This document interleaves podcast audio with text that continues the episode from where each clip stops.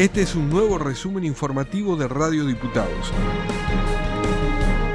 La Comisión de Asuntos Constitucionales debatió el proyecto que busca modificar las leyes 9.996 y 10.701 regulatorias del Consejo de la Magistratura.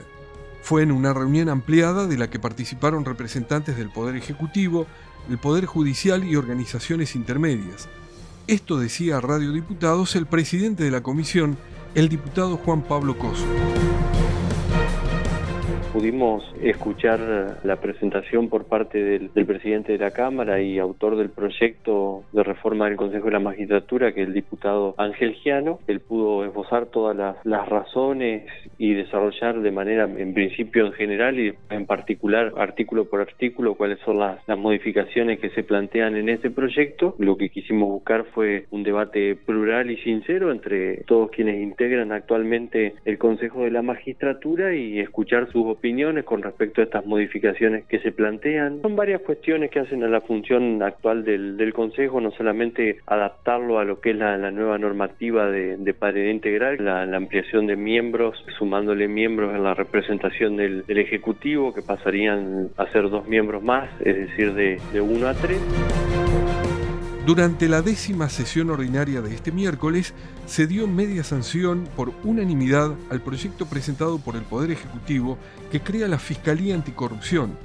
Este organismo está previsto en el artículo 208 de la Constitución Provincial y tendrá a su cargo la investigación y acusación de los hechos de corrupción y otros delitos contra la administración pública. El proyecto fue aprobado por unanimidad.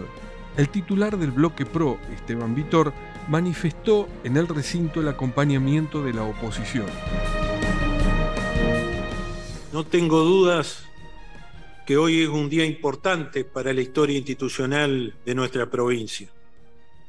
Es porque estamos a punto de darle media sanción a la creación de un órgano cuya finalidad no es más ni menos que combatir la corrupción, investigarlo, mejor dicho, investigar los hechos de corrupción.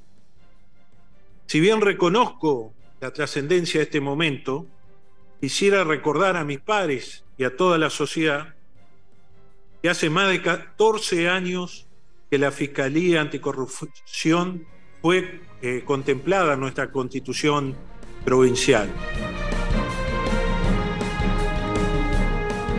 Este jueves se inauguró en el ingreso de la Cámara Baja una muestra de dibujos de estudiantes de escuelas primarias de Paraná en conmemoración de los 40 años de Malvinas. Sobre este tema, la diputada Karina Ramos dialogó con Radio Diputados.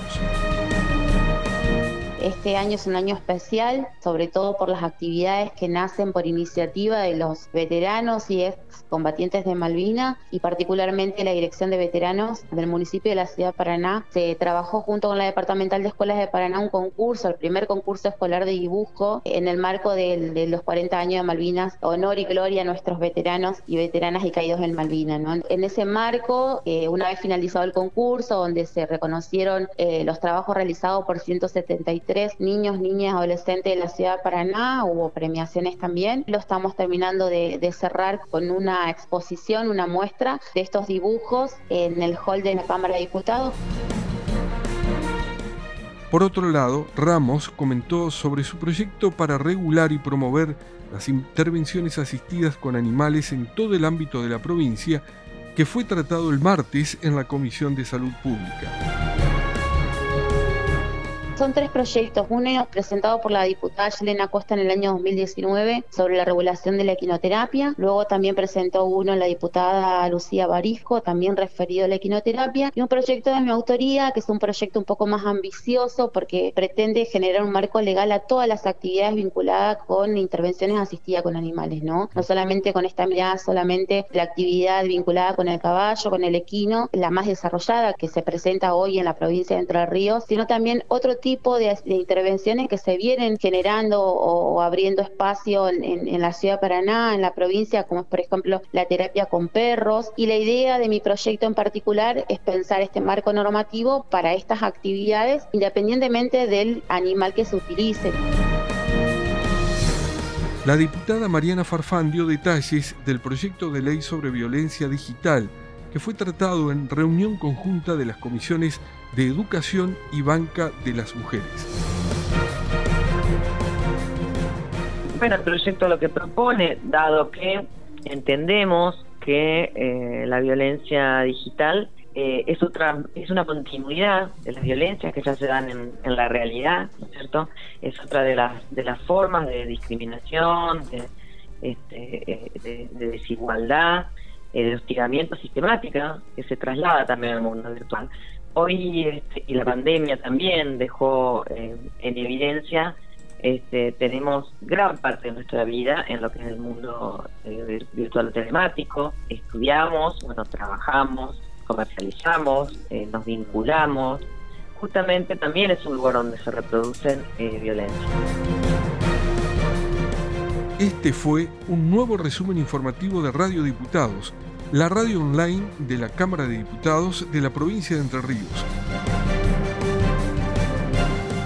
Escuchanos en medios.hcder.gov.ar en la aplicación de la Cámara o buscar nuestros contenidos en Spotify.